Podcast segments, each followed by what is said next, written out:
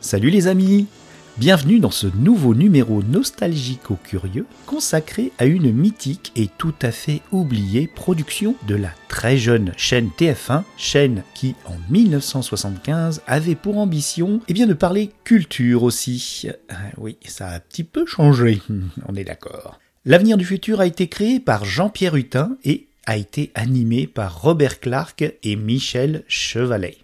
À noter que ce grand journaliste, M. Hutin, a eu plusieurs carrières très différentes. Mais ce que l'on retiendra de lui sera assurément la création de l'émission 30 millions d'amis et son engagement dès 1976 pour la protection des animaux. Revenons à l'émission Débat et Ciné Club, l'avenir du futur. Aujourd'hui, je vais aborder la troisième diffusion qui a eu lieu le 10 mars 1975. Le thème en était le voyage dans le temps, avec comme support le film de Georges Pal de 1960 qui s'appelle, je vous le donne en mille, La machine à voyager dans le temps. The Time Machine. D'abord quelques petits mots sur le réalisateur Georges Pal qui est devenu un peu mythique. Il est né en Hongrie à une époque où on parlait encore d'Autriche-Hongrie. Je suis désolé de vous rappeler vos cours d'histoire. Nous sommes donc en 1908 quand il poussa ses premiers cris.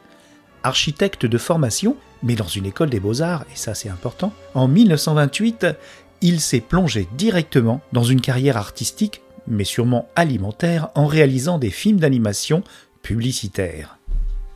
Il réussit en 1931 à le faire à son compte en perfectionnant ses techniques particulières plutôt fondées sur l'animation des marionnettes. Il travaille à l'époque plus souvent à Berlin qu'ailleurs. Il dépose son premier brevet, le PAL Doll, et malheureusement, il doit fuir le nazisme en 1933 car ça commençait à sentir mauvais et il a été un des premiers à s'en rendre compte. Du coup, il devient un peu nomade dans tous les pays d'Europe en s'installant quelque peu aux Pays-Bas et il laisse une solide réputation d'animateur dans toute l'Europe à cette époque-là. Au cours d'un voyage en 1939, l'Allemagne nazie envahit la Pologne. Il décide de rester aux États-Unis et grâce à son ami Walter Lantz, un autre animateur déjà presque célèbre pour avoir créé de nombreux personnages de cartoons, est sur le point d'accoucher, ou plutôt de pondre, car c'est un oiseau après tout, le fameux Woody Woodpecker. Alors là, je vais essayer de faire mon imitation de Woody Woodpecker, que mes poumons euh, et ma gorge de vieil homme euh, ont du mal à faire de nos jours, mais que je faisais très bien quand j'étais petit. Allez, c'est parti.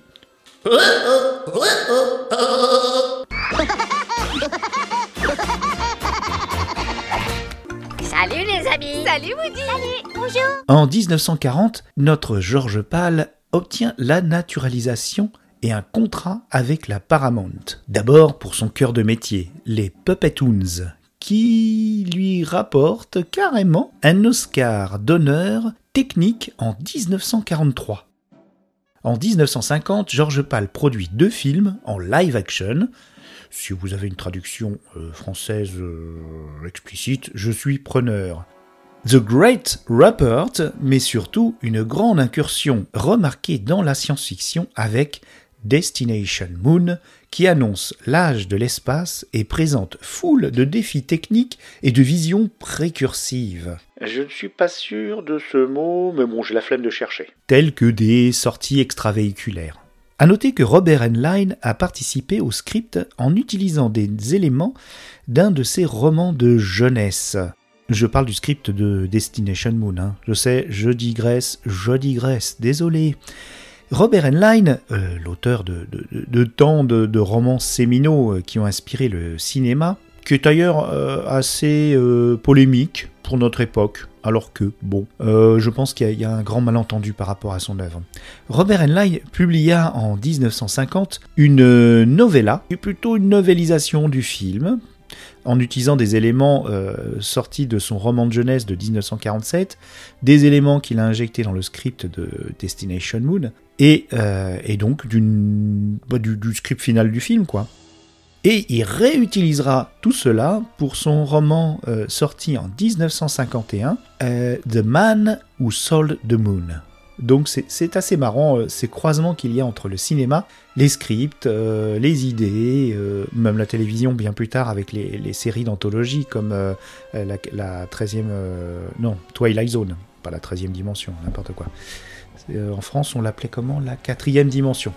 Il y a quand même une, une intéressante influence entre les deux et c'est pas toujours à sens unique. Alors je reviens à cette fameuse année 1950, importante pour notre cher George. The Great Rupert, mêlant action et marionnette dansante, fut un échec. Mais pas Destination Moon qui fut un grand succès. George Pal produit l'année suivante les films When Worlds Collide, dont nous avons parlé dans le précédent épisode, et qui restent dans le milieu de la science-fiction. Il continue en 1953 en adaptant un autre roman de H.G. Wells, La guerre des mondes. En 1955, il continue avec Conquest of Space. The Time Machine, par contre, est le premier film qui n'est pas que sa production. Il en est à la fois le producteur et le réalisateur. Revenons donc au film et je vais vous le picheter. Pitcher. Pitch, Enfin, je vais vous en donner un synopsis. L'action se passe en 1900 et vous fait découvrir les aventures du voyageur temporel George, qui se réfère bien entendu non à lui, George Pal, mais à H.G. Wells, Herbert George Wells. D'ailleurs, euh, son nom, H.G. Wells, figure sur une plaque euh, vissée sur la machine dans le film. Donc il n'y a pas d'équivoque. Dans le roman de H.G. Wells, le protagoniste n'a d'ailleurs pas de nom. C'est assez euh, amusant pour le souligner, notamment pour plus tard, vous verrez. Notre George compte bien surfer sur la quatrième dimension, tiens, on y revient, pour découvrir l'avenir de l'humanité. Donc là, c'est pas la Twilight Zone. La quatrième dimension, c'est ce qu'on considère comme étant la dimension, euh, le temps. Vous voyez? Non? Moi non plus. Je suis, une bille en physique. J'adore comment on parle, c'est de la poésie pour moi, j'aime beaucoup écouter les astrophysiciens, les physiciens, mais euh, c'est vrai qu'il faut, se, il faut se rendre à l'évidence.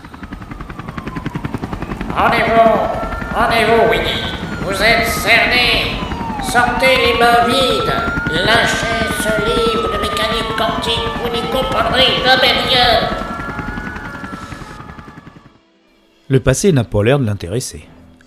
L'adaptation de Georges Pal a l'avantage sur le roman de déjà connaître la chronologie des événements depuis 1900 jusqu'à 1960. Dans une scène mythique, il y expose d'ailleurs cette chronologie de façon assez sombre. Je vous en passe un extrait. Paf.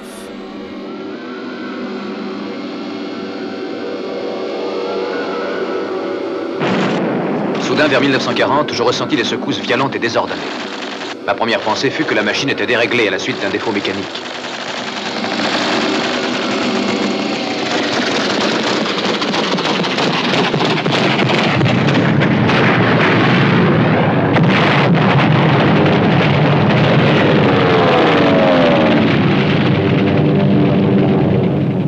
Arrêté une fois en 1917, 23 ans plus tôt. À ce moment, nous étions en guerre contre l'Allemagne. Et maintenant, avec tous ces appareils volant dans les airs, je compris que le monde se trouvait à nouveau en pleine guerre. Je décidai d'avancer plus loin dans le temps afin de voir quelle en serait l'issue.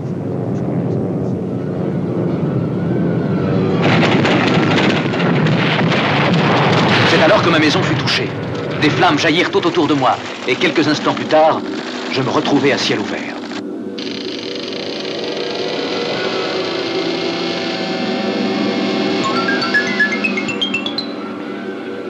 Les années passèrent rapidement. Ce que je contemplais n'avait plus rien de familier. À l'exception du sourire toujours aussi jeune de mon ami le mannequin. Mais qu'est-ce là? Quel est ce son étrange? Qu'est-ce qui se passe? Poussé par la curiosité, je m'arrêtais.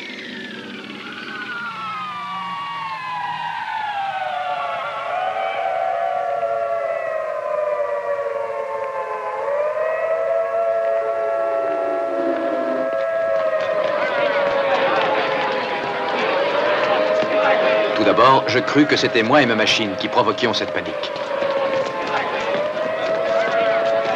Je m'aperçus très vite de mon erreur. Allons, plus vite, monsieur, dépêchez-vous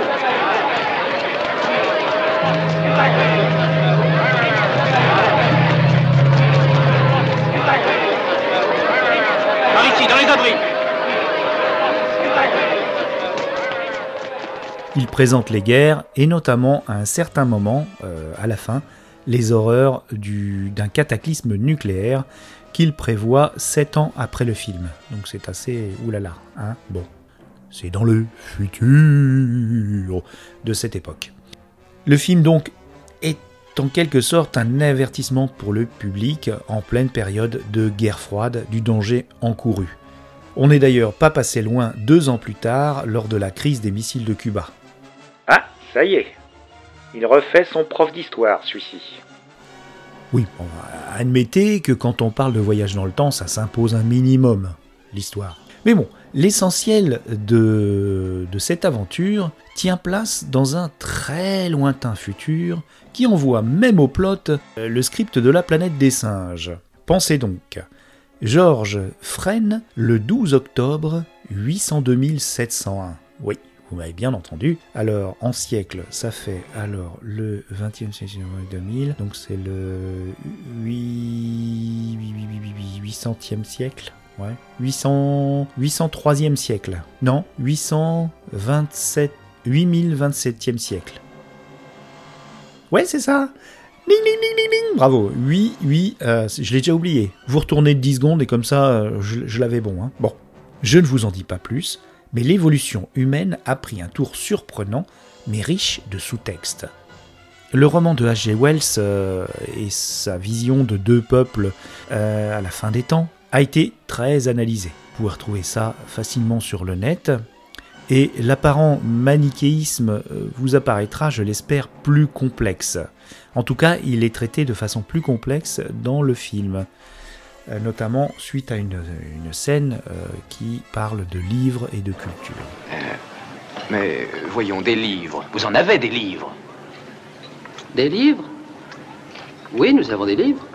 Oh, c'est merveilleux. Je, je trouverai de quoi me documenter. Vos livres m'apprendront ce que je cherche à savoir. Il y a énormément de choses à dire sur ce film et sur le roman, mais ce balado n'a que la vocation de vous mettre en appétit. Cette bobine, désolé, j'ai essayé de mettre un synonyme malheureux à film, a eu une influence importante sur la pop culture, autant que le roman. Donc je ne vous ferai pas ici une conférence.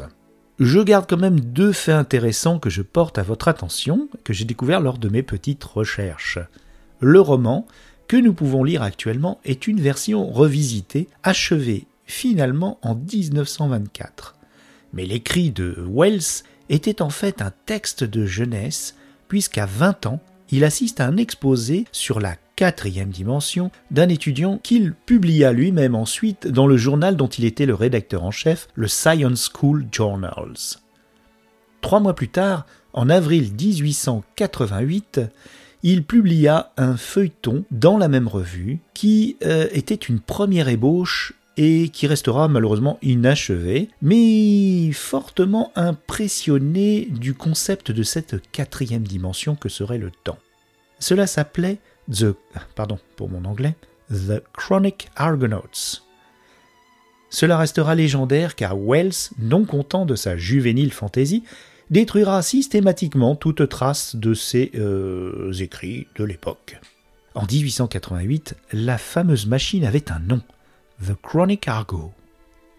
L'aventure littéraire du voyageur temporel se poursuit donc en 1894 avec les aventures, j'ouvre les guillemets, du Philosophical Inventor.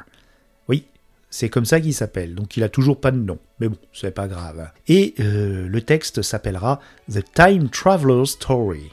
Le feuilleton est republié et modifié en 1895. Donc c'est là, euh, si je compte bien, troisième mouture, dans une autre revue de janvier à mai, et devient enfin The Time Machine. Il sera donc finalisé en 1924, alors je ne sais pas après combien de, publications modifiées, là on en perd trace, mais disons que c'est la quatrième, et euh, c'est celle qu'on peut lire dorénavant.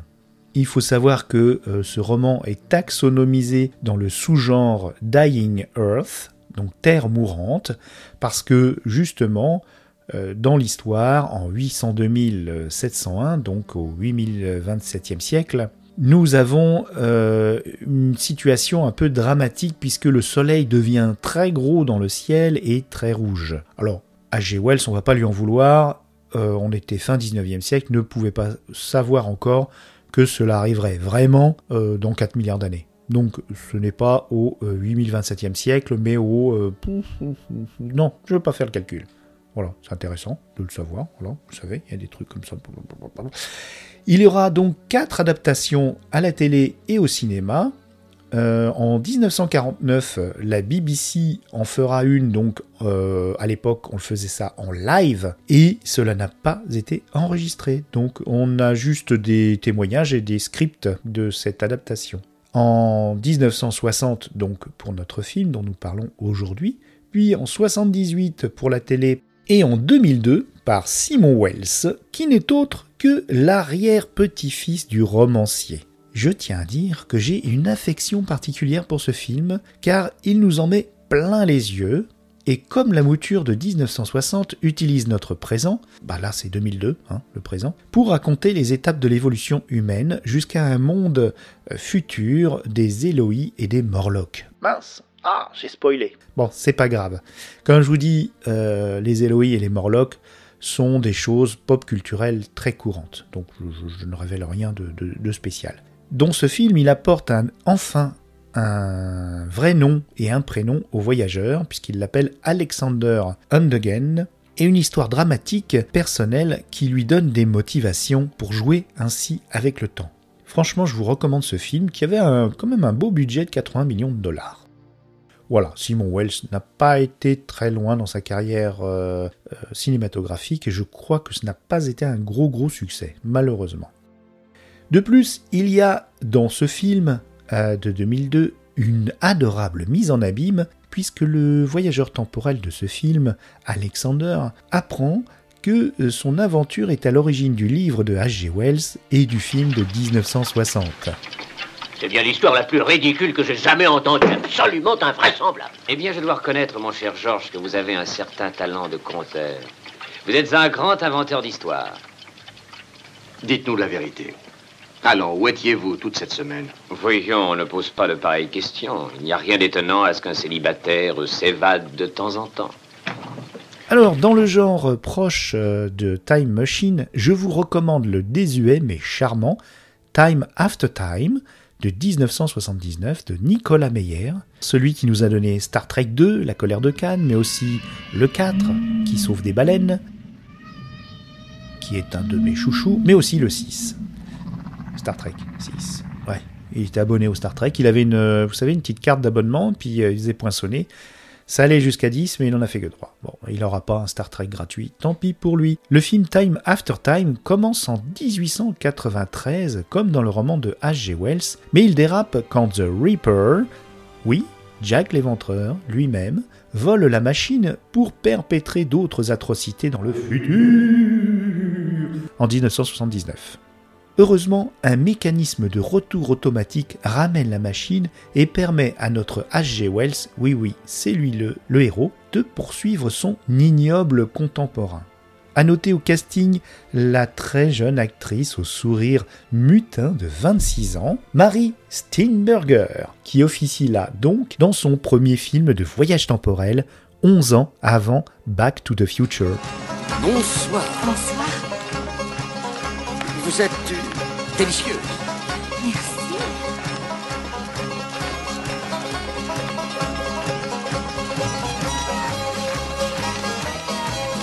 Euh, Accepteriez-vous de... M'accorderiez-vous ce... Avec plaisir. Mary Steinberger a d'ailleurs rencontré sur le plateau de Time After Time son mari Malcolm McDowell qui jouait H.G. Wells. Oui, le Malcolm McDowell de Orange Mécanique et euh, de plein d'autres choses parce qu'il a une super carrière. Bien, je ne vous ai pas tout dit, mais je crois que je vous en ai dit quand même assez pour vous donner envie d'aller regarder le film. Cette fois-ci, je vous le recommande quand même euh, vivement. parfois un petit peu plus que certains des films précédents que nous avons chroniqués. Il est très sympa dans son jus, mais vraiment, euh, je pense qu'il va vous toucher au cœur. Vous pouvez le trouver facilement sur YouTube, donc euh, super légal, mais il y a eu plein, plein, plein d'éditions qui sont sorties, de VOD. C'est plutôt facile et je crois qu'il a été relativement bien conservé. Donc il est assez euh, aisé de revoir ce film. Et comme je vous dis, il a touché vraiment énormément la pop culture, donc euh, il n'est pas, il n'a pas sombré dans l'oubli comme euh, l'émission dont je parle. Et voilà l'avenir du futur, qui elle, malheureusement a été oubliée. Mais nous sommes là pour raviver les mémoires ou pour même donner envie aux gens éventuellement de m'envoyer. euh, très facilement, vous trouverez mes coordonnées euh, sur le site euh, Galaxy Pop ou dans les réseaux sociaux. Vous trouverez facilement mes coordonnées si vous avez des anecdotes par rapport à cette émission de télévision L'avenir du futur ou même si vous, si vous y avez participé. Désolé d'avoir savonné, mais je garde tout. Bien, bien, bien. Alors, oui, alors on n'a pas gardé non plus trace des débats qui avaient lieu après euh, le film, à l'exception, je crois, euh, d'une archive chez Lina. Mais bon, c'était pas pour ce film. Pardon? Oui? Ah, on me dit dans l'oreillette qu'on aurait peut-être un es... Ah oui? Un vrai extrait? Bon. De plus, ce débat avait pour invité... Non. Le doc et Marty Waouh Allez, on lance.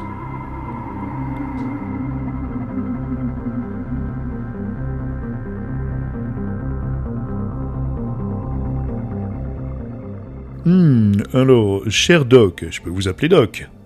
Doc, vous prétendez venir du futur 1985. Ça alors? Et en plus, vous traînez votre petit voisin, Marty.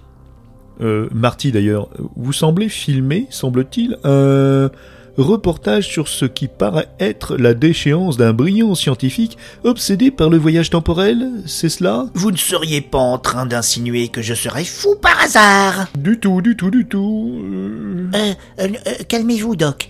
Je vais répondre. Le Doc, il m'a entraîné un peu malgré moi, c'est vrai, mais je vous avoue que tout est vrai. D'ailleurs, votre émission s'arrêtera en 1986. Nous l'avons vu en allant dans le futur. Oui, bon, le futur. Disons, c'est très gentil de, de nous dire cela, mais n'avez-vous donc pas peur du paradoxe temporel? Oui, en nous révélant des éléments du futur, vous savez, l'effet papillon, tout ça, tout ça. En effet, nom de Zeus, cette révélation bien innocente pourrait déclencher une suite d'événements qui changeraient complètement notre futur et par conséquent notre présent. Il pourrait même y avoir un podcast dans un lointain avenir qui parle encore de votre émission d'ailleurs. Euh. Un quoi? Oh, je ne peux pas vous dire, je vous en ai déjà trop parlé. Allez, au revoir. Rendez-vous dans le prochain numéro de Souvenirs de l'avenir et du futur. Merde. Allez, viens, Marty. J'avance la voiture et on rentre à la maison. Eh Doc, reculez un peu, la route est trop courte pour atteindre 88 miles à l'heure. La route Là où on va, on n'a pas besoin de route.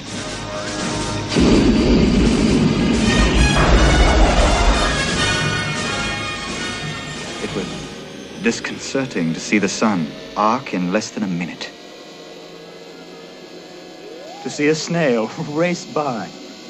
My flowers flinging wide their petals to embrace the new day. And the hours speeding across the face of my sundial. And the flowers closing their eyes for the night. It was wonderful. What if I went faster?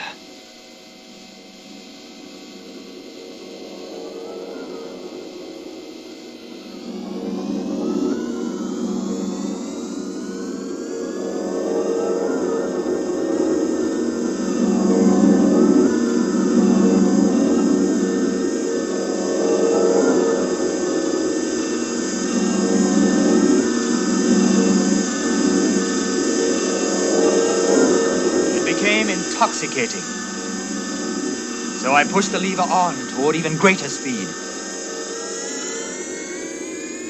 Thirteen years had passed. Fourteen. Fifteen. Sixteen. And then suddenly the light was gone. What had happened? Galaxy Pop, Galaxy Pop. Galaxy Pop, Galaxy Pop. Wow. Galaxy Pop,